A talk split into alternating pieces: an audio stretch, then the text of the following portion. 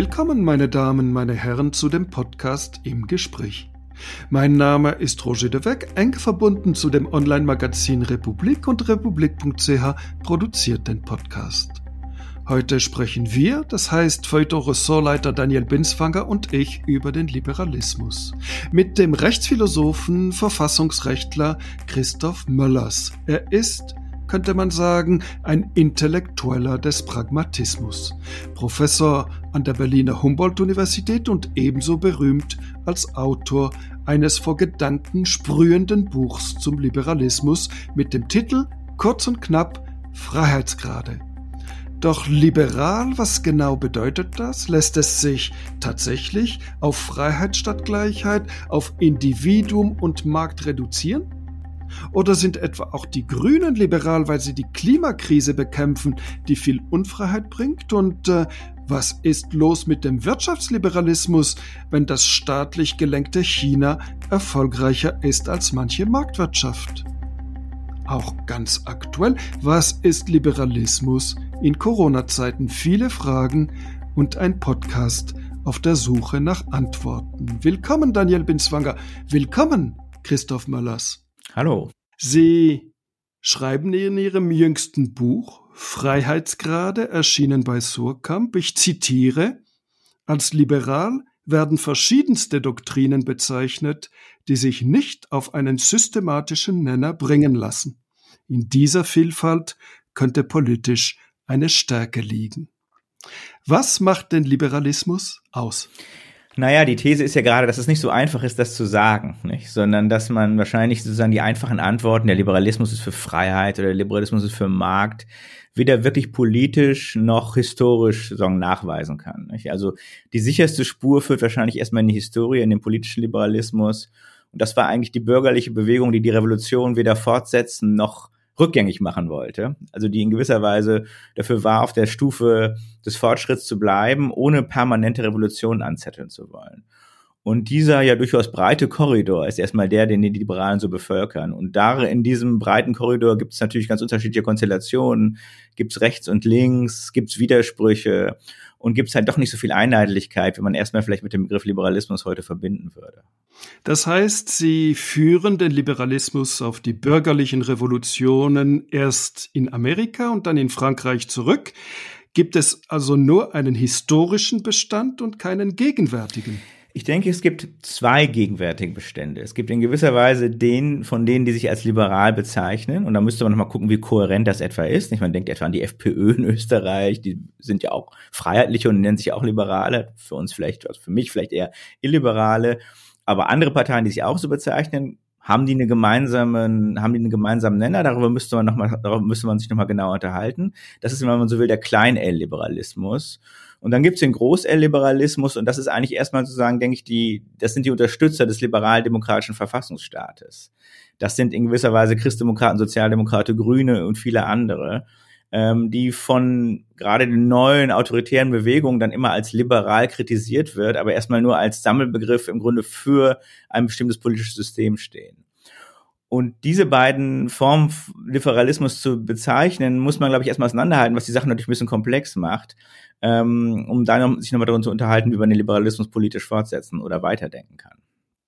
Für die einen Liberalen, diejenigen, die im Parteiliberalismus organisiert sind, FDP in Deutschland oder der Schweiz, FPÖ in Österreich und so viele liberale Parteien gibt's auch gar nicht mehr, ist alles was Sie auch noch als liberal bezeichnen, beispielsweise die Grünen, fast schon des Teufels.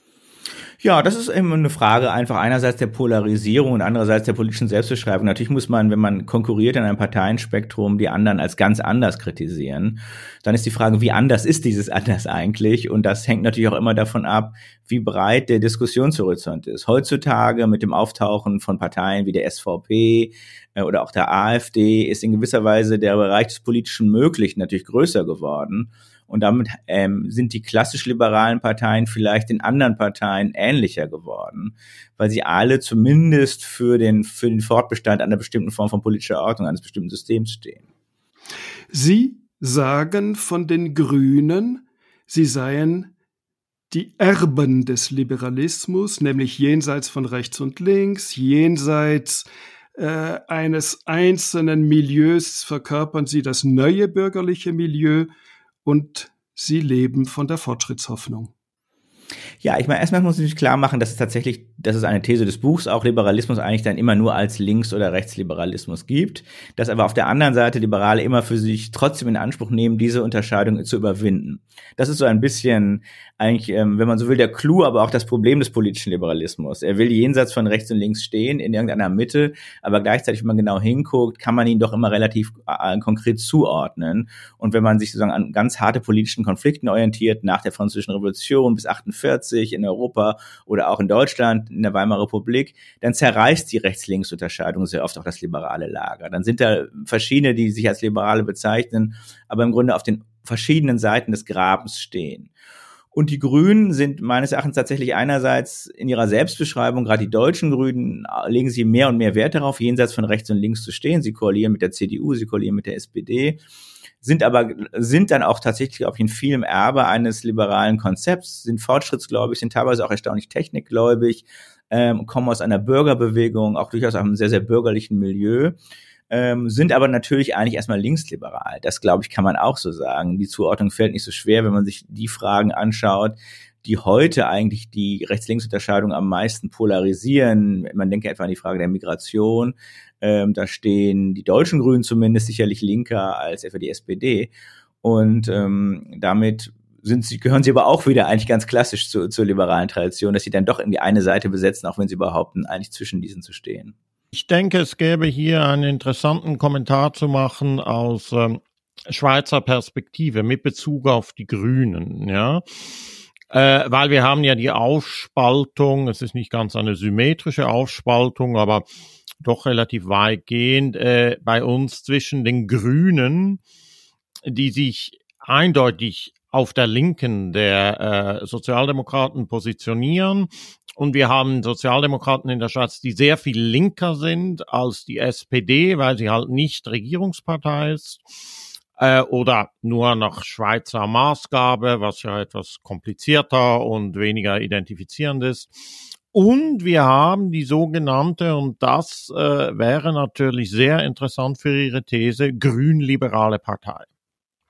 Die also ganz aus meiner Sicht ähm, noch stärker, als das gewissermaßen auch vindiziert ist, einfach die Nachfolge der, der Schweizer Freisinns, also der Schweizer FD, äh, FDP antritt und in ganz, ganz starkem Maße dann eben diese bürgerlichen Erkennungsmerkmale wie eine ganz starke Technikgläubigkeit, ein technokratisches Temperament und zugleich eine, eine große Fortschrittsgläubigkeit, ähm, hat, das ist auch ganz klar, eine Partei, die eine bürgerliche Klientel, also die akademische Mittelschicht anspricht, die aber ihrerseits sogar, nun einmal abgesehen von gesellschaftspolitischen Fragen, finanzpolitisch tendenziell rechts von der FDP steht. Also hier hat man genau dieses Nachfolgeverhältnis und, und diese Polarisierung, nur dass das eben nicht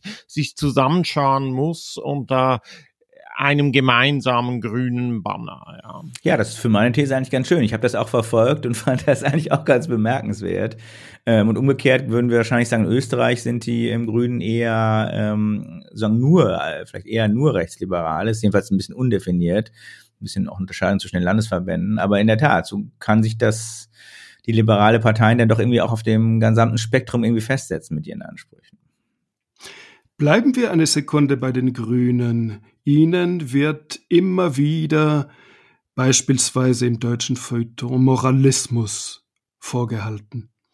Und äh, Sie schreiben in dem Buch über das Moralisieren in der Politik, ich zitiere Sie, Gegenmeinungen werden aus dem Raum legitimierter Debatten ausgeschlossen.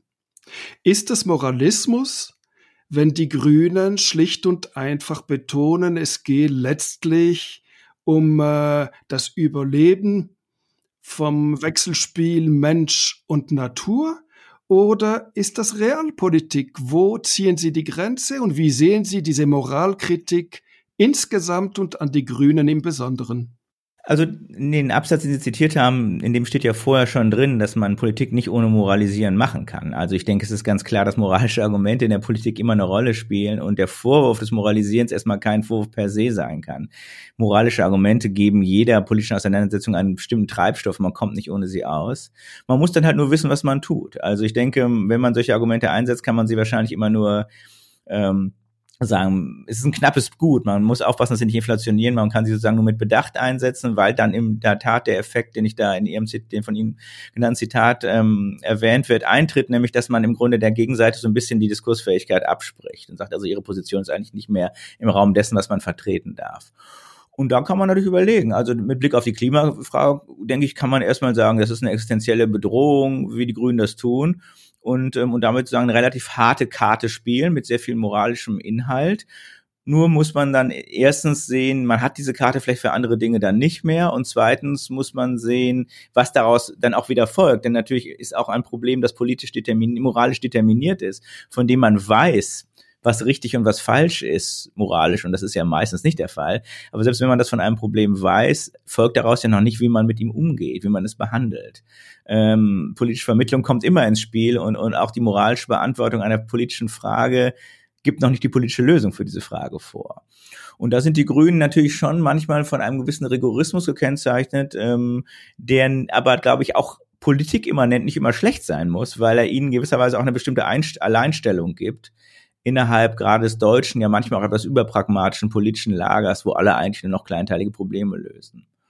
Alarmismus und Moralismus können halt auch Strategien sein, politisch wahrgenommen zu werden. Gerade zu einer Zeit, da unglaublich viel Unmoral ist verkörpert durch Rechtspopulisten, Rechtsradikale, Rechtsextremisten, die jede nur denkbare Grenze überschreiten, konzentriert sich ein Teil der Debatte über den angeblichen Moralismus, die Moralkeule, die Moralinsäurepolitik und, und, und haben wir es da mit einem Drift zu tun, der fast schon an Absurdität grenzt? Na, ich würde es vielleicht nicht ganz so sehen, weil ich natürlich schon sagen würde, dass auch der Rechtsautoritarismus der Antiliberale in gewisser Weise moralisiert und ja auch mit Argumenten und sozusagen ja auch gerade das ähm, nicht einsehen will, was ja vielleicht die politischen Liberalismus auszeichnet, nämlich das Kleinteilige, das Kompromisshafte, das gemeinsame Lösungen finden, die nicht hundertprozentig gut sind, sondern nur drei Viertel gut, ähm, dass sich sozusagen auf ähm, ein bisschen schmutzige Kleinteiligkeit einlassende. Ähm, das ist ja gerade das, was mit moralischen Argumenten sehr schwer vereinbar ist. Und insofern denke ich, kann man nicht einfach sagen, dass der Rechtsautoritarismus ähm, durch Kritik am Moralismus gekennzeichnet ist, die man mit Moralismus sagen, dem man mit Moralismus begegnen muss, sondern ich würde sagen, ähm, wir müssen einfach sehen, dass das kategoriale Absolute in liberalen Demokratien immer einen schwierigen Status hat es gibt bessere und schlechtere moralische Argumente und vielleicht ist der Rekurs auf die Folgen der Klimakatastrophe für zukünftige Generationen als moralisches Argument besser als der Rekurs auf die Volksidentität ähm, als Argument gegen Migration. Das würde ich persönlich so sehen, aber beide verbindet trotzdem eine gewisse Form von kategorischem Bezug und der ist wahrscheinlich immer problematisch. Die Rhetorik der Verurteilung von Moralisieren das ist natürlich rechte Rhetorik. Ja, also es wird gewissermaßen äh, der rechte moralistische Absolutismus wird als Realismus verkauft. Also wir können diese Flüchtlinge nicht ins Land lassen, sonst geht Deutschland unter. Und das soll ja. dann keine moralische Position sein zur Wahrung der deutschen Identität, sondern es soll einfach der nackte Überlebenssinn und der nackte Realismus sein. Ich glaube schon, dass es interessant ist, auch nicht nur eine Symmetrie hier in der Diskursstruktur, sondern auch eine Interdependenz zwischen diesen beiden wirklich singulären Positionen äh, äh, wahrzunehmen. Man sah es ganz, ganz stark beispielsweise an den letzten Schweizer Parlamentswahlen, wo dann, also es scheint im Moment, die Grünen haben wahnsinnig zugelegt und die SVP hat symmetrisch verloren, nicht? Ähm, also es, es gibt eine gewisse ein, ein, eine Pendelbewegung zwischen diesen beiden Positionen des moralistischen Fundamentalismus, um es mal zu sagen. Äh, auch wenn natürlich die eine sehr, sehr viel legitimer ist als die andere, aber in der Sache würde ich jedenfalls sagen. Aber es ist wirklich beachtlich, wie, wie, wie hier eine Art von direktem Konkurrenzverhältnis entstanden ist in Deutschland hat sich das natürlich interessanterweise sehr verändert. Also meine These von vor drei Jahren war noch, dass die Grünen in Deutschland eigentlich die einzige Partei sind, die nicht mit der AfD konkurrieren. Also es gibt so kein denkbares Milieu, dass die Grünen wählen will, dass nicht, dass auch die AfD wählen könnte. Und das gilt eigentlich nicht für die Linkspartei, nicht für die CDU, nicht für die SPD, nicht für die FDP. Das ist heute auch nicht mehr so. Wir sind mehr und mehr, wir haben mehr und mehr gesehen, dass wir auch im Rahmen der Corona-Kritik dieses ganze Homopathenmilieu, dieses ganze irgendwie Wunderheilige im Grunde also sowohl bei der AfD als auch bei den Grünen angesiedelt sehen, dass es auf einmal auch da Überschneidungen gibt. Also da haben sich die Beziehungen auch tatsächlich geändert. Im Übrigen ist natürlich die Kritik des Moralismus auch immer, gibt es natürlich auch immer als linke Kritik. Ich würde sagen, die härteste Moralismuskritik war immer die Marxische, die natürlich in gewisser Weise auch im Namen der ökonomischen Realitäten einen irgendwie wohlmalenden, mit Gerechtigkeitsargumenten operierenden Sozialdemokratismus versucht hat zu zerreiben. Also das ist ein altes Motiv, was auch sozusagen durch die Fronten wandert. Ja, das ist tatsächlich ein Phänomen, das auch in der Schweiz beobachtbar ist. Ähm, diese Pendelbewegung eben zwischen einer, einer grünen moralischen Agenda und einer nationalistischen moralischen Agenda. Und auch in der Schweiz ist nun zum ersten Mal im Zuge von Corona die Frage aufgetaucht, ja, beginnt sich das nicht tatsächlich sogar zu überschneiden? Es ist ganz interessant in diesem Zusammenhang, es gibt die Statistiken über die Impfskepsis. Und der größte Anteil impfskeptischer Eidgenossen hat SVP-Sympathien, gehört also eher ins rechtspopulistische Lager. An zweiter Stelle stehen aber die Grünen. Also hier gibt es tatsächlich nun neue Berührungspunkte, die man ja auch sieht, wenn man genauer hinschaut äh, in die dann radikaleren Segmente der Verschwörungstheorien äh, und so weiter. Da tut sich vielleicht ein neues politisches Feld auf. Aber was ich da auch noch sagen wollte, ist, ähm, tatsächlich war es jedenfalls bis anhin so, dass die Grünen und der Rechtspopulismus wohl am wenigsten in frontaler politischer Konkurrenz standen. Es gab aber dennoch so etwas wie eine Pendelbewegung zwischen den beiden Lagern, weil es jedenfalls, wenn man die letzten Wahlen sich anschaut, also mehrere letzte eidgenössische Wahlen, dann ist es immer entweder so, dass die Rechtspopulisten ein großes äh, Mobilisierungspotenzial, eine große Mobilisierungsleichtigkeit haben oder eben die Grünen. Also entweder die Ökothemen ziehen oder die Migrationsthemen ziehen. Und deshalb gab es dann eben dennoch einfach über den Faktor des Mobilisierungspotenzials eine Art von Pendelbewegung zwischen den beiden Lagern. Es gibt jetzt auch eine heftige linke Kritik gegen die sogenannte Identitätspolitik. Und äh, Sie betonen, dass Liberalismus immer auch Identitätspolitik sei. Inwiefern? Na, erstmal, glaube ich, hat mich dieser Gegensatz zwischen Identitätspolitik und richtiger Politik nie so richtig ähm, überzeugt, weil ich glaube, dass gerade auch Parteien, die dann Volksparteien geworden sind der Bewegung, nicht wahr, wie die, wie die Arbeiterbewegung und die Frauenbewegung, natürlich immer auch irgendwie erstmal mit Gruppenidentitäten operiert haben. Dazu sagen also, was für die Arbeiterbewegung recht und für die Frauenbewegung billig war, geht für Homosexuelle jetzt nicht mehr, ist irgendwie seltsam sondern in der Tat ist Liberalismus natürlich die Berufung auf ähm, Handlungsmöglichkeiten, auf Freiheit, die immer auch voraussetzt, dass man sich selber als ein, als ein Subjekt oder auch als Abhänger, Anhänger äh, oder Angehöriger einer Gruppen ähm, identifiziert, die dann überhaupt erstmal ähm, zur Debatte stellen muss, worin sie frei sein will, wo ihre, worin ihre Freiheit bedroht ist, was politisch zu tun ist. Deswegen ist dieses Auseinander gegeneinander ausspielen, was ja im Moment gerade eher ein Phänomen auf der linken Seite ist. Nicht? Also wir haben eher sozusagen die Sozialstaatler, die alten Sozialdemokraten und wir haben auf der anderen Seite vielleicht die, die sogenannte Identitätspolitik verfolgen, Minderheitenrechte einklagen. Ähm, das gegeneinander ausspielen scheint mir politisch total unklug zu sein, weil ich weder den Trade-off sehe, ich sehe gar nicht, was die einen verlieren, wenn die anderen was gewinnen. ähm, noch historisch erkennen kann, dass das Berufen auf spezielle Situationen der Unfreiheit, wie sie vielleicht Migranten oder Homosexuelle oder Menschen ähm, mit anderen, anderen speziellen Konditionen haben, gesellschaftlichen, warum dieses spezielle Berufen auf Unfreiheit etwas sein soll, was nicht liberal wäre und was nicht auch in gewisser Weise für alle politisierbar sein könnte. Sie schreiben, dass Identitätspolitik zunächst einmal immer von den diskriminierenden und nicht von den diskriminierten Teilen der Gesellschaft verfolgt wird. Ja, ich denke, ein Bewusstsein dafür, was man ist, wenn man Arbeiter ist oder Frau, bekommt man ja erstmal darüber, dass man sozusagen von anderen Leuten benachteiligt wurde, die die sozialen und politischen Ressourcen haben, ähm, auszuschließen. Und, ähm, und deswegen sind natürlich auch, das ist auch wichtig zu sehen, an der ganzen Kritik der Identitätspolitik sind diese Identitäten ja sehr oft auch keine selbstgewählten Identitäten. Nicht? Das ist, glaube ich, etwas, was ähm, wiederum Marx in zur Judenfrage schon sehr schön beschrieben hat, nicht wahr? Man ist in gewisser Weise natürlich auf diese Identität zurückgeworfen, weil sie von anderen dazu benutzt wird, dich aus oder jemanden auszuschließen.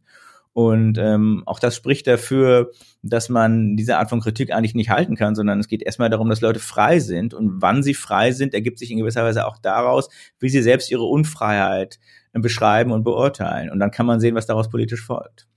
Hannah Arendt sagte, wenn ich als Jüdin angegriffen werde, dann verteidige ich mich nicht im Namen des Universalismus und der Menschenrechte, sondern dann verteidige ich mich als Jüdin.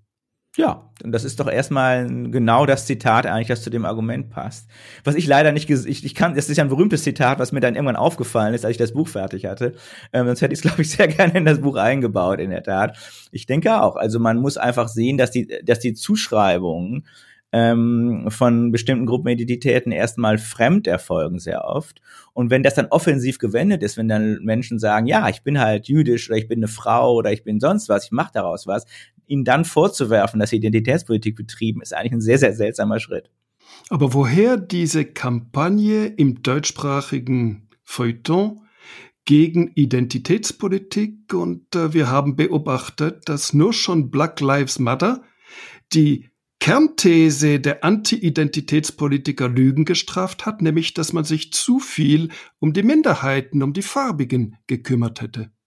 Jedenfalls was Deutschland angeht, natürlich auch ein bisschen was damit zu tun, dass die bundesdeutsche Gesellschaft generell ähm, wenig Diversität kennt, nicht? Also wir haben, wir haben natürlich jetzt mittlerweile, wir sind eine Migrationsgesellschaft, wir haben sehr viel Diversität, aber das ist doch sehr spät bei uns angekommen. Also im Vergleich zu vielen anderen kontinentaleuropäischen Ländern, auch natürlich zu den USA, sind wir da sehr langsam. Ähm, jedenfalls für den Anspruch, den eine Gesellschaft, die, glaube ich, in vielen schon ein relativ hohes Diskursniveau hat, so an sich selber zählt. Und, und, und dann ist dieses Erstaunen darüber natürlich auch immer, glaube ich, generell ein allgemeines Phänomen des, auch des, des Rechts, des sagen, juristischen oder Liberalismus der Rechte.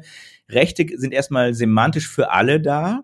Trotzdem hat man immer im Hintergrund eine bestimmte Vorstellung davon, wer sie wahrnimmt. Nicht? Also es sind dann doch immer erstmal vielleicht eher Mehrheiten, die diese Rechte wahrnehmen. Eigentum, Meinungsfreiheit, Leute, die sich artikulieren können. Und dann kommt immer das große Erstaunen, dass andere Leute, die auch wahrnehmen können und sich auf sie berufen. Und obwohl es dieselben Rechte sind und obwohl das Versprechen der Rechte ein allgemeines ist, ähm, ergibt sich daraus eine Irritation. Das ist vielleicht in Deutschland ausgeprägter als in anderen Ländern, aber ich bin mir da gar nicht so sicher. Ähm, jedenfalls ist es das Schöne an Rechten, dass sie dann doch immer noch eine Überraschung bereithalten und sagen, ähm, Handlungen und Personen, die sich darauf berufen, auf einmal auf den Plan treten, die vielleicht so auch von ihren Schöpfern gar nicht ähm, bedacht wurden oder eingeplant wurden.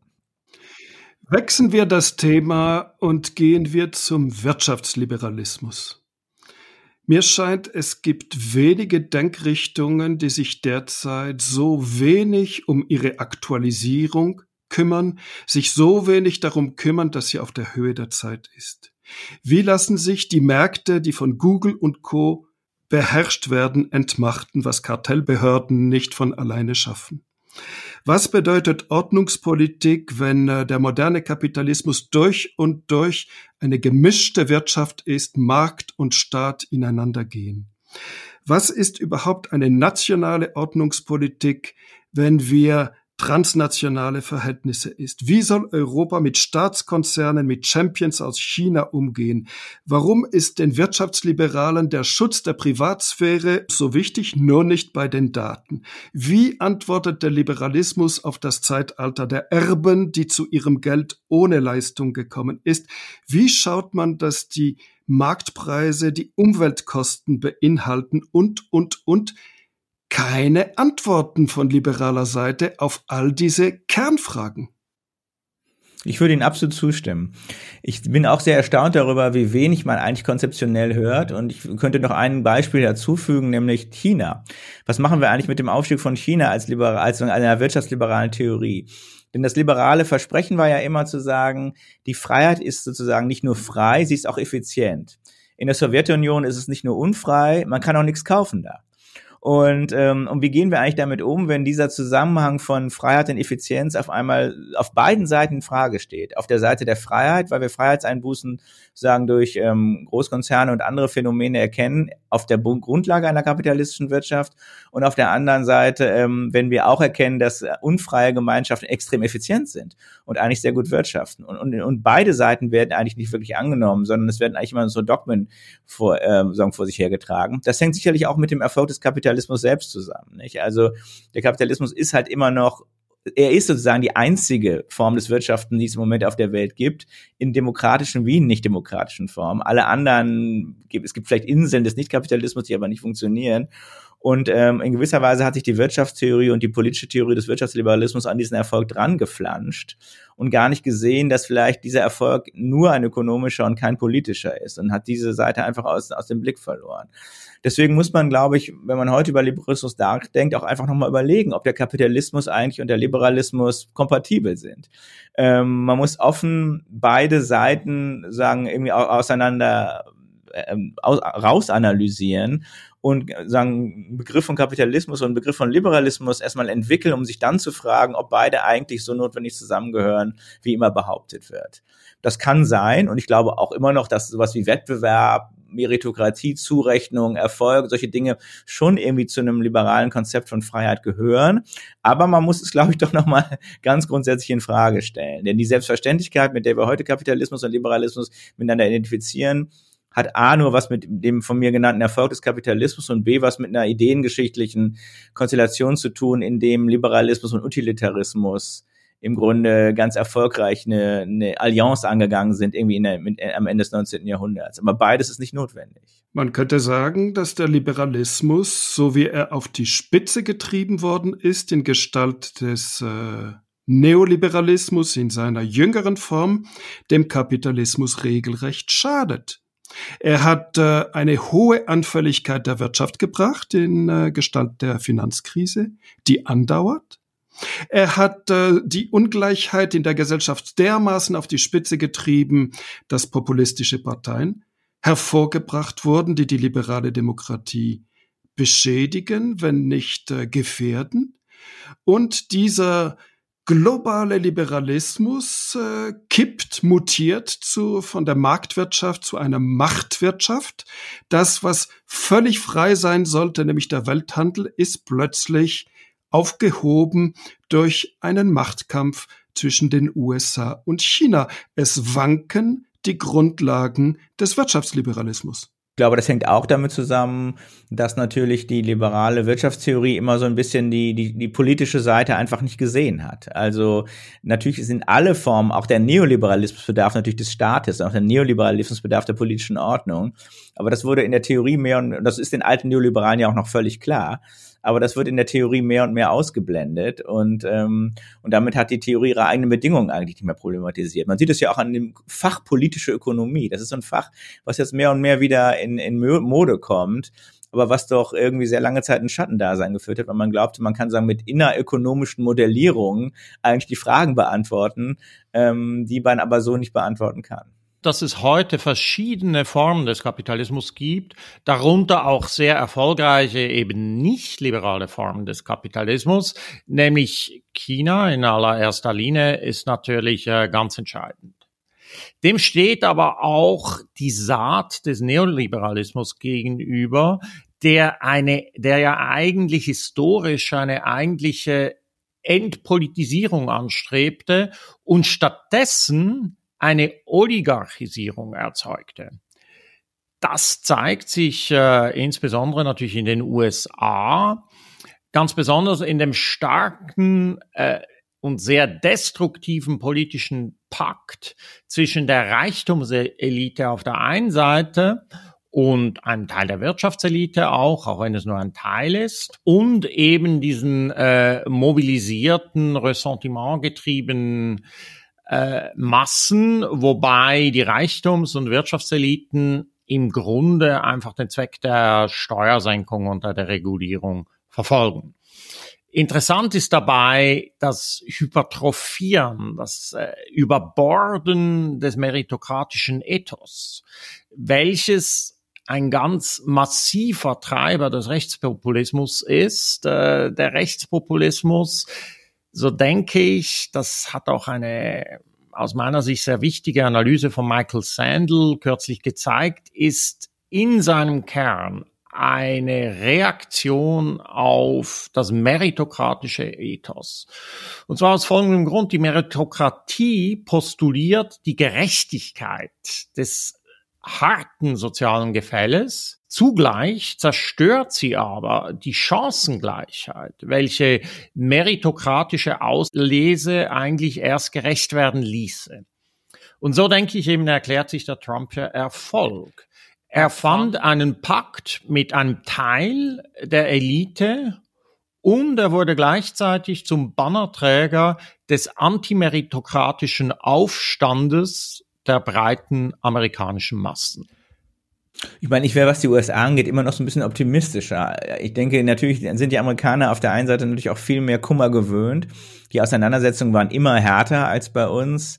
Ähm, es war immer, ist immer einfach im politischen Prozess brutaler zugegangen. Sie haben natürlich auch eine Erfahrung mit, mit Trusts und mit sozusagen irgendwie immer überschießender wirtschaftlicher Macht, die den politischen Prozess ähm, irgendwie auch beeinflusst. Man sieht auf der anderen Seite natürlich auch, Trump ist natürlich in gewisser Weise auch gegen die Wirtschaftsinteressen gewählt worden, weil natürlich sozusagen jedenfalls die ganzen Digitalkonzerne eigentlich alle die Demokraten haben wollten und nicht ihn.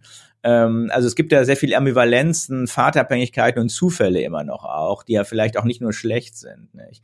Das Problem in den USA ist aus europäischer Sicht, aber vielleicht ist es auch einfach nur eine europäische Sicht, halt, dass man im Grunde den amerikanischen Traum von Chancengleichheit ja eigentlich doch nur verwirklichen kann, wenn die Leute in gewisser Weise gleich Startbedingungen haben. Und das bedeutet auch eine bestimmte öffentliche Infrastruktur bekommen, ein egalitäres Schulsystem und so weiter. Und solange es keine Mehrheiten dafür gibt, ähm, das sozusagen einzurichten, gibt es natürlich ironischerweise eigentlich auch keine institutionelle Voraussetzung dafür, ähm, eine bestimmte Form von, von Chancengleichheit zu ermöglichen. Aber das ist bei uns auch so, wir sind nun, glaube ich, insofern auch so, als dass wir natürlich auch gerade in Deutschland keine besonders hohe soziale Mobilität in, in vielen Bereichen haben. Ähm, nur haben wir auch vielleicht auch wiederum traurigerweise auch nicht so einen hohen Anspruch an uns. Nicht? Also die Ironie wäre ja doch zu sagen, wenn wir von Chancengleichheit reden, davon, dass alle Talente sich entwickeln können und so, dann müssen wir auf die Grundlage dieses urliberalen Ideologems eigentlich massiv staatlich regulieren. Nicht? Da müssen wir erstmal sehr viel Geld in die vorschulische Ausbildung und solche Dinge kippen. Und dann haben wir auf einmal jedenfalls den Anfang von so etwas, was Chancengleichheit sein könnte. Und das wäre wahrscheinlich auch gesamtgesellschaftlich ziemlich effektiv. Und, ähm, und vielleicht ist das ja sogar das, was wir in autoritären Gesellschaften wie China erleben können, wo vielleicht in einer Weise auch Talente der Masse entwickelt werden. Hier sehen wir schon, wie, wie viele Enden, lose Enden wir da auf einmal in der politischen Diskussion haben. Eine Kernfrage nämlich, äh, viele Liberale sind zwar gegen zusätzliche Staatsaufgaben, haben aber keine kohärenten und zeitgemäßen Kriterien, was eine Staatsaufgabe sein soll und was nicht. Ist der Liberalismus hier überfordert? Naja, man muss ja ehrlicherweise sagen, was meinen wir, wenn wir von Liberalismus reden? Auf der einen Seite haben wir das, was wir als polit liberale politische Theorie bezeichnen, also Leute wie Habermas, Rawls und sehr viel danach, die sich teilweise schon sehr subtil mit Gerechtigkeitsfragen auseinandergesetzt haben und bei denen man selbst bei Rawls ja schon sehr viel auch an intelligenter Kritik der sagen, einer bestimmten Form von Meritokratie findet, aus der man, glaube ich, auch schon sowas wie, naja, Staatsaufgaben, jedenfalls Regulierungsaufträge irgendwie herleiten könnte. Also ähm, ich glaube, wenn mit unserem Wissen heute und mit solchen Maximen zusammen äh, wird ja ganz klar, dass man etwa das Ausbildungswesen irgendwie sagen, ähm, sagen verstärken muss, öffnen muss und so weiter und so fort. Und auf der anderen Seite haben wir politischen Liberalismus, Und der hat natürlich seit langem aufgehört, konzeptionell zu denken. Das ist, glaube ich, einfach ähm, auch in verschiedenen Ländern verschieden generell, Sie haben es ja auch gesagt, sind äh, liberale Parteien ja auch sehr kleine Parteien. Das ist eigentlich eine Entwicklung, die schon im späten 19. Jahrhundert losgegangen ist mit der Massendemokratie und dem allgemeinen Wahlrecht. Und was da jetzt übrig geblieben ist, ist gerade leider Gottes keine kleine, feine ähm, Ansammlung von sagen nachdenklichen Menschen, die mal überlegen, wie sie ähm, sagen den Staat oder die, die politische Gemeinschaft weiterentwickeln können, sondern irgendwie noch so ein übrig gebliebener Haufen von Leuten, die eigentlich nicht konzeptionell denken wollen. Das ist in der Tat, glaube ich, ein Phänomen, das wir in verschiedensten ähm, Bereichen sehen. Und, und das hat vielleicht auch ein bisschen damit zu tun, dass eine bestimmte Form von politischer Intelligenz vielleicht auch immer dahin wandert, wo die Machtoptionen sind. Und vielleicht sind da einfach zu wenig Machtoptionen. Nächstes Thema, weites Feld, Freiheit. Sie schreiben in dem Buch, Freiheit ist ein anspruchsvolles Konzept, weil es zu jeder Praxis der Freiheit gehört, sich über ihren Begriff nicht einig zu werden und weil es großer Sensibilität bedarf, Unfreiheit zu erkennen, die selten in eindeutiger Form daherkommt. Zitat Ende. Der Freiheitsbegriff, worüber wird konkret heute gestritten? Was ist für die einen Freiheit und für die anderen? Naja, ich meine, wir erleben es ja in der Corona-Krise relativ handfest, ähm, dass die Wahrnehmung des Problems sehr unterschiedlich ist und dass wir wirklich, das erlebe ich in Deutschland jetzt auch gerade, sagen, auch quer zu allen Parteien, quer zu allem, eigentlich eher aus einem sehr zufällig entstandenen Lebensgefühl heraus sich Menschen entweder von staatlicher Regulierung, Freiheitseinschränkungen, etwa wegen Ausgangsbeschränkungen oder so bedroht fühlen und als unfrei behandelt fühlen und andere eigentlich eher sozusagen durch die Öffnung und die Bedrohung, durch die Infektion und die Nichtregulierung. Das heißt also, wir haben es hier, und das macht die Corona-Krise natürlich schon faszinierend, wir haben es hier wirklich mit diametral entgegengesetzten Wahrnehmungen von Einschränkungen persönlicher Möglichkeiten zu tun, die noch nicht mal besonders stark politisch determiniert sind in dem Fall, sondern die sehr viel zu tun haben eigentlich mit einem Körpergefühl, einem Gefühl der Verwundbarkeit, mit der Frage, wie alt man ist, in welchen Kontexten man ist, wie gut man es auch aushält vielleicht unter bestimmten Bedingungen, der ähm, das nicht in der Lage sein, das Haus zu verlassen und so. Ähm, da haben wir eine sehr rohe, in gewisser Weise politisch gar nicht vorstrukturierte und trotzdem ziemlich erbitterte Debatte eigentlich darum, was Freiheit gerade ist. Und ich glaube, es ist wichtig, da erstmal nicht zu schnell eine Antwort zu geben, nicht? Und nicht zu sagen, ähm, naja, also da ist ja jetzt wirklich die Frage und da ist sie nicht, nicht? Ähm, sondern, und das ist so ein bisschen ein Anliegen meines Buches auch, sich klar zu machen, dass Freiheit immer auch eine körperliche Seite hat, eine Seite, die wirklich auch um Bedürfnisbefriedigung, um Bewegungsdrang und um solche Sachen gibt, die auch teilweise einfach, wenn man so will, egoistisch funktionieren und man auf der anderen Seite natürlich immer auch einen Freiheitsbegriff hat, der irgendwas mit Planung und ähm, Verallgemeinerbarkeit und Begründbarkeit zu tun hat. Und das, glaube ich, äh, jedenfalls politischer Begriff des Liberalismus es nicht, nicht so einfach machen darf, ähm, diese beiden Begriffe einfach gegeneinander auszuspielen oder zu sagen, der eine ist der richtige und der andere ist der falsche. Das klappt halt nicht. Sie schreiben, immer sei es auch die Zwickmühle zwischen Freiheitsbedrohungen zu entscheiden. Zitat Ende. Wenn ich in der Pandemie einfach keine Rücksicht nehme auf die anderen, dann äh, lebe ich ganz schön frei, aber auf Kosten der Freiheit der anderen. Und äh, Kant sagte ja, Freiheit ist die Abwesenheit eines anderen nötigender Willkür. Und wenn ich aber mich einschränke, dann äh, schränke ich zwar meine Freiheit ein, aber weil sie dort aufhört, wo die Freiheit der anderen ist, ist es dann wirklich eine Freiheitseinschränkung? Ich glaube tatsächlich, es ist ein. Ja, ja, ich habe mich ja auch in dem Buch ein bisschen gegen die kantische Formel zur Wehr gesetzt, weil ich glaube, dass ähm, diese Formel ja auch wie bei Mill die Formel des den anderen nicht schädigen dürfen, ist die in gewisser Weise die etwas handfestere Variante davon ist. Ähm, wir es beides mal mit ähm, Formeln zu tun haben, die davon, die unterstellen, es gebe eine klare und rationale Antwort darauf, wo die Freiheit des einen beginnt und die Freiheit des anderen endet. Und ich glaube, diese klare und rationale Antwort gibt es tatsächlich nicht ähm, sondern wir müssen, glaube ich, in politischen Zusammenhängen, vielleicht nicht in moralisch-philosophischen, aber in politischen Zusammenhängen immer davon ausgehen, dass es sowas gibt wie legitime Freiheitskollision. Also, dass Leute mit Recht sagen, dass sie das und das machen wollen und wir ihnen eigentlich auch in der besten aller Welten dieses Recht zusprechen wollten und sie trotzdem damit vielleicht die Freiheitsvorstellung von anderen in irgendeiner Weise einschränken oder, oder berühren. Ähm, diese Vorstellung der klassischen Philosophie, der idealistischen zu sagen, wir machen den großen Plan, ähm, wir zäunen das alles so ein und innerhalb des Zauns ist die Freiheit und außerhalb ist die Transgression, die Überschreitung, die Verletzung, ähm, die klappt, glaube ich nicht. Die ist einfach, ähm, die entspricht nicht einer der Art und Weise, wie eine politische Gemeinschaft funktioniert. Externalitäten gibt's immer und über die Externalitäten muss man auch immer wieder neu verhandeln. Da ist es höchste Zeit, dass wir auf den Titel Ihres Buchs Freiheitsgrade zu sprechen kommen. Ist das sozusagen etwas, was philosophisch oder etwas, was durch und durch politisch ist als Begriff, der die Politik beeinflussen könnte? Es ist eher was Politisches. Also ich denke, ich habe immer den Eindruck, die politische Theorie, also einfach die Reflexion darüber, was Politik ist oder was sie sein soll, ist äh, überphilosophiert und ist im Grunde sehr stark mit philosophischen Methoden von philosophischen Methoden geprägt worden, gerade auch die sogenannte liberale Theorie, also Leute wie Rawls oder Habermas, und ähm, bekommt damit eigentlich das ganze Kontingente der Politik, auch die ganzen Mechanismen, auch die kleinen Schmutzigkeiten, ähm, aber auch so ganz elementare Fragen wie die der Mehrheitsbildung eigentlich gar nicht wirklich auf den Plan. Die politische Theorie leidet, oder die politische Philosophie leidet einfach darüber, und das hat Hannah Arendt ja auch schon gesagt, aber es ist dann doch nicht so viel danach passiert, finde ich, ähm, dass sie im Grunde immer noch ähm, mit einem moralphilosophischen ähm, Arsenal operiert. Das heißt jetzt nicht, dass Moral nichts in der Politik zu tun hat, aber die politische Theorie muss darüber nachdenken, was sie darin zu tun hat. Und man kann sozusagen nicht aus der Moralphilosophie die richtige Politik herleiten. Das ist ein großes Problem und deswegen lernt man auch so verflixt wenig über Politik wenn man sagen moderne politische Philosophen lernt liest nicht anders als wenn man Machiavelli liest oder anders als wenn man ähm, selbst Spinoza liest ähm, oder wenn man die Moralisten liest, ähm, Grazian oder sonst was. Es gibt eine ganz reiche Literatur, die im Grunde sich auch nochmal mit Phänomenen des politischen Umgangs beschäftigt, ähm, die aber quer zur philosophischen Literatur eigentlich zu größeren Teilen liegt. Bei dem Konzept Freiheitsgrade unterscheiden Sie zwischen der Freiheit des Individuums und derjenigen der Gemeinschaft, zwischen der rational gerechtfertigten Freiheit und der willkürlichen Freiheit, zwischen der geregelten Freiheit und der ungeregelten. Ob Sie das ausführen?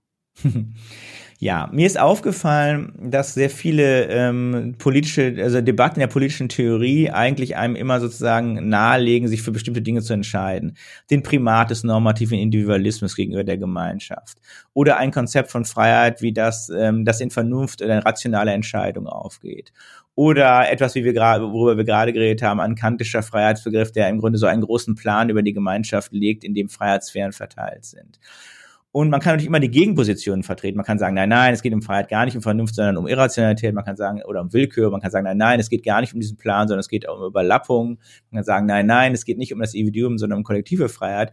Aber auch das ist, glaube ich, überkategorisiert, sondern tatsächlich ähm, ist, glaube ich, eine politisch sensible, eine sensible politische Theorie muss eine sein, die erstmal diese Option in diesen drei Achsen, kollektiv, individuell, geplant, formalisiert, informell, ähm, rational gerechtfertigt, willkürlich, diese drei Achsen erstmal immer alle als Möglichkeiten im Blick hat, um dann für bestimmte Konstellationen nochmal Gründe oder auch nur sagen Beobachtungen ins Feld zu führen, ähm, die für eine der drei Optionen oder für eine der Richtungen innerhalb dieser drei Achsen, äh, der Achsen sprechen.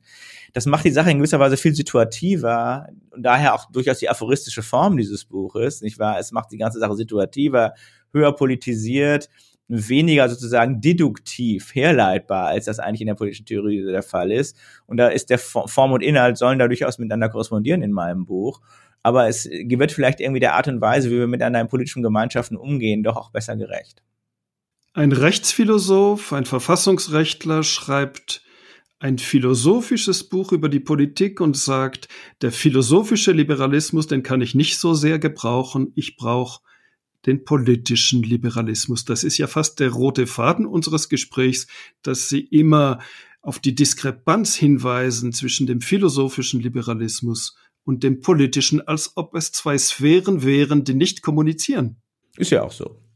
Das ist ja, glaube ich, relativ klar so. Das erkennt man ja auch daran, dass, sagen wir mal, die Autoren, die jetzt so klassisch kanonisiert sind, ich nenne die nochmal, nochmal, nochmal Habermas und Rawls zu nennen, natürlich irgendwie so politisch eigentlich eher sagen Linke sind, aber ähm, die ähm, in gewisser Weise aber auf einem sehr hohen Abstraktionsniveau sagen wir mal, für bestimmte, für bestimmte Probleme des politischen Prozesses dann auch vielleicht nicht ganz so viel Verständnis haben. Habermas ist da gewisserweise auch wieder eine Ausnahme, das würde ich, weil er tatsächlich auch sehr viel von Politik versteht. Aber bei ihm ist mir immer nicht so ganz klar, wie diese beiden für sich jeweils genialen Seiten seines Werks so aneinander anschließen, wirklich. Aber für einen Großteil der analytischen liberalen politischen Theorie kann man einfach sagen, sie hat eigentlich zu konkreter Politik gar nichts zu sagen. Es ist ja vermutlich nicht ganz zufällig, dass in diesem Statement Ihrerseits nun zugleich eine profunde Bewunderung für Habermas und auch eine gewisse Distanz äh, Habermas gegenüber aufscheint, weil, äh, so hatte ich jedenfalls den Eindruck bei Lektüre Ihres Buches, zwischen Ihrer und der Habermasschen Konzeptualisierung des Politischen sowohl eine gewisse Nähe als auch eine gemessene Distanz besteht. Äh, bei Habermas ist im Kern des liberalen Verfassungsstaates die vernünftige Deliberation. Das heißt, der freie und dadurch auch rationale Diskurs. Sie sind natürlich wesentlich weniger rationalistisch in ihrem Ansatz, wollen wesentlich weniger normativ unterwegs sein und orientieren sich nicht an diskursiver Vernunft, aber sie versuchen einen unmittelbaren Zugriff auf das Politische, indem sie die Aushandlung ins Zentrum stellen. Das Politische besteht in Aushandlungsprozessen. Dieses Motiv hatte ich den Eindruck, ist sehr zentral. Und dieser Aushandlungsprozess braucht zuallererst einmal den offenen Raum verschiedener Optionen. Das, so scheint mir, ist das Bestechende an ihrem Grundbegriff der Freiheitsgrade. Die Erkenntnis, dass in den verschiedensten Dimensionen überhaupt erst einmal die Bedingungen für eine Aushandlung geschaffen werden müssen. Und dass es das Anliegen des Liberalismus in all seinen Formen sein muss, diese Freiheitsgrade zu erhöhen. Es gibt hier natürlich auch eine zeitkritische Dimension, weil die zunehmende Polarisierung und Verhärtung der politischen Auseinandersetzung, das zunehmende Bedürfnis nach Eindeutigkeit natürlich genau dadurch einen antiliberalen, die Freiheitsgrade limitierenden Effekt hat. Auch das wieder sieht man selbst in der Schweiz, die ja sich selber in einem sehr emphatischen Sinn immer als liberales Staatswesen par excellence verstanden hat und eben auch als eine politische Gemeinschaft der permanenten, sehr zähen und sehr gründlichen Aushandlungsprozesse. Und im Zuge heutiger Entwicklungen, beispielsweise im Mediensystem, aber auch im Parteiensystem, erleben wir eben eine starke Polarisierung einerseits und damit auch andererseits die Abnahme der Freiheitsgrade da würde ich Ihnen absolut zustimmen. Und das ist eine sehr schöne, also finde ich, kann ich mich sehr gut drin wiederfinden. Ähm, das haben Sie sagen, sehr schön gesagt. Und in der Tat würde ich auch denken, ähm, das ist das, was man wahrscheinlich eher, ich, ich werde oft gefragt, wenn ich über das Buch rede, was ist denn jetzt eigentlich der Illiberalismus? Ähm, und ähm, und ich gebe gar keine Definition, was ein Autoritarismus ist. Das fehlt in dem Buch ja in gewisser Weise. Und ich würde immer sagen, ja, es ist in der Tat dieses, das Arretieren. Ich war das Arretieren des Möglichkeitsraums innerhalb dieser drei Dimensionen. Das ist eine sehr abstrakte De Definition. Die ist jetzt nicht so schön, wie wenn man sagt, naja, dass man ans Volk glaubt oder so. Also was so die klassischen Populismus-Definitionen sind. Aber es ist vielleicht eine, die so ein bisschen mehr einfängt noch in der Tat. Und Sie haben auch völlig recht. Es ist eine unglaublich komplexe Aufgabe, diese Möglichkeitsräume offen zu lassen in diesen drei Dimensionen. Und man hat sehr, sehr viele Bälle in der Luft ähm, ob das sozusagen realistisch ist, das zu verwirklichen oder ob es sich dazu in der Tat, das ist eine schöne Idee, die zu sagen, es bedarf dazu irgendwie einer bestimmten Form von auch Trägerschicht, die bereit ist, diese Komplexität und diese Ambivalenz auf sich zu nehmen. Ähm, und zugleich würde man sich zumindest von der Theorie wünschen, dass sie das vielleicht nochmal äh, mehr macht, als es bisher geschehen ist. Dann kann man ja immer noch sehen, was die Politik daraus macht. Diese Liebe zur Komplexität, die spiegelt sich in unserem kleinen Land der Eidgenossenschaft. Kein politisches System ist äh, so komplex in Europa wie dieses. Und äh, deshalb äh, bleiben viele Ausländerinnen und Ausländer bei Klischees haften, weil die Investition viel zu groß wäre, um das zu verstehen im Verhältnis zur Bedeutung des Landes. Und die Schweizer haben das Gefühl, sie seien nun wirklich die Freien, Es ist ja auch einer der ganz wenigen Staaten in Europa, der von Liberalen gegründet wurde, 1848. Und sie erwidern, nicht gemünzt auf die Schweiz, aber in dem Buch Kleine politische Gemeinschaften sind nicht freier. Interessanterweise äh, habe ich gar nicht an die Schweiz gedacht, als ich das geschrieben habe, weil die Schweiz, glaube ich, in meinen Kategorienwelt gar nicht klein ist, sondern klein heißt homogen, kompakt es gibt halt eine sehr lange Tradition, ähm, die man bei Montesquieu findet oder, oder auch bei Rousseau, die sagt, die Republiken, freiheitliche Staaten gibt es nur in kompakten Gebilden. Und damit sind Stadtstaaten gemeint. Ähm, und damit meint ja auch ähm, Rousseau vielleicht Genf, aber er würde nicht die föderale Schweiz nennen. Die wäre ihm ja schon viel zu vielfältig, allein wegen der Sprachenvielfalt. Das heißt, mein Argument hier war eins, das gesagt hat, ähm, diese Vorstellung davon, dass wir, wenn wir eine besonders homogene, sich ähnliche, sozial vergleichbare, nivellierte, mit einer Religion und einer Sprache ausgestattete Gesellschaft haben, dann bekommen wir eher Freiheit, als wenn wir eine vielfältige, unsortierte Heterogene haben. Die Vorstellung ist falsch. Und die Vorstellung ist im Grunde widerlegt worden, zum ersten Mal theoretisch von, von, von Hume und dann von den Federalists. Und die, für diese Vorstellung ist halt sehr wichtig für die Gründung von solchen Gebilden wie den Vereinigten Staaten oder auch Indien aber sie ist, glaube ich, auch nicht unwichtig für die Schweiz tatsächlich. Ähm, Gegenbeispiele wären halt eher Kleinstaaten mit einer Religion. Man würde sagen, vielleicht Pakistan ist das Problem oder vielleicht Portugal oder so. Also man könnte auch mal über, über, über, über so kompaktere Gebilde nachdenken. Aber ähm, solange wir multi oder multikonfessionell, ähm, vielsprachig und so weiter sind, sind wir eigentlich in dieser Unterscheidung eher bei einer großen als bei einer kleinen Republik. Zum Schluss Optimismus, das ist die Konvention, dass man mit etwas Zuversicht in die Zukunft schaut. Ihr Buch enthält die Forderung nach positiven politischen Gefühlen. Und äh, gerade auch äh, die Umweltkrise, von der sagen Sie, sie lasse sich, ich zitiere, nur als positives politisches Projekt lösen, das eine Motivation für kollektive Akteure stiftet, mehr zu tun, als eine vielleicht gerechte Regel erfordert. Sie möchten letztlich, und da sind Sie selbst liberal, auf die Eigenverantwortung sowohl des Individuums als auch der Kollektive appellieren. Ja, und ich glaube, es ist natürlich schon so, wenn Sie sich nochmal so den Diskurs äh, sagen, am Anfang angucken, am Ende des 18. Jahrhunderts, das Versprechen sozusagen der Freiheit ist ja erstmal das Versprechen, dass man seine Fesseln ablöst, die Zunfte hinter sich lässt, seine Ketten sozusagen abwirft. Und das ist ja ein Versprechen, das mit sehr viel emotionalem Überschuss und sehr viel intrinsischer Motivation verwirklicht wurde.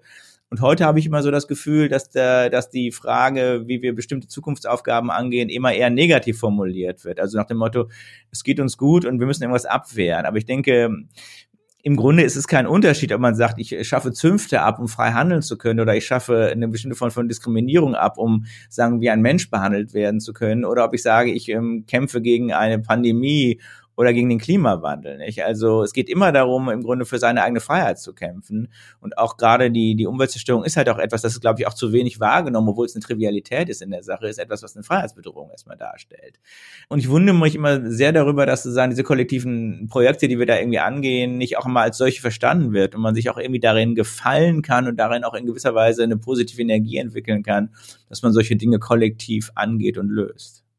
Ich möchte ja auch noch einmal einhaken, denn das scheint mir wirklich die ganz große Stärke äh, dieses ihres bewusst diffusen Freiheitsbegriffes zu sein, wie Sie eingangs gesagt haben. Nämlich, dass er ganz explizit auch eine kollektive Dimension herausstreicht. Das ist ja ein Sensorium, das weite Teile des heutigen Liberalismus oder der politischen Kräfte, die heute unter der Flagge des Liberalismus segeln, verloren haben. Nämlich, dass sich Freiheit nicht darin erschöpft, dass man die Handlungsfähigkeit des Individuums gegen die Zumutungen des Kollektivs beschützt, sondern dass auch kollektive Dynamiken im Interessen der vielen erst einmal freigesetzt werden müssen. Zum Beispiel eben im Umweltschutz. Und auf der Basis wird dann auch wieder ein ganz anderer Progressismus und ein anderer Zukunftsoptimismus möglich. Zukunftsoptimismus oder Fortschrittsglauben hängt natürlich auch immer davon ab, dass man sagen, handlungsfähig ist Und Handlungsfähigkeit entsteht halt irgendwie auch da, wo politische Energie ist. Und politische Energie ist heutzutage halt vielleicht doch nicht mehr in sozusagen den besitzenden liberalen Mittelschichten, die sozusagen die, die, die auch alles haben, so wie wir, sondern Energie ist im Moment tatsächlich in der Klimabewegung, vielleicht auch in der Migration. Also wo sind eigentlich gesellschaftliche Teile, die noch sagen, Energie und Willen haben, Dinge zu machen und Dinge zu ändern? Und wie weit sind wir in der Lage, die auch anzuzapfen, um ähm, etwas zu verändern? Und ähm, ich glaube, da muss man tatsächlich suchen, ähm, sonst wird es in der Tat schwierig. Christoph Möllers, vielen Dank für dieses Gespräch. Ich danke Ihnen.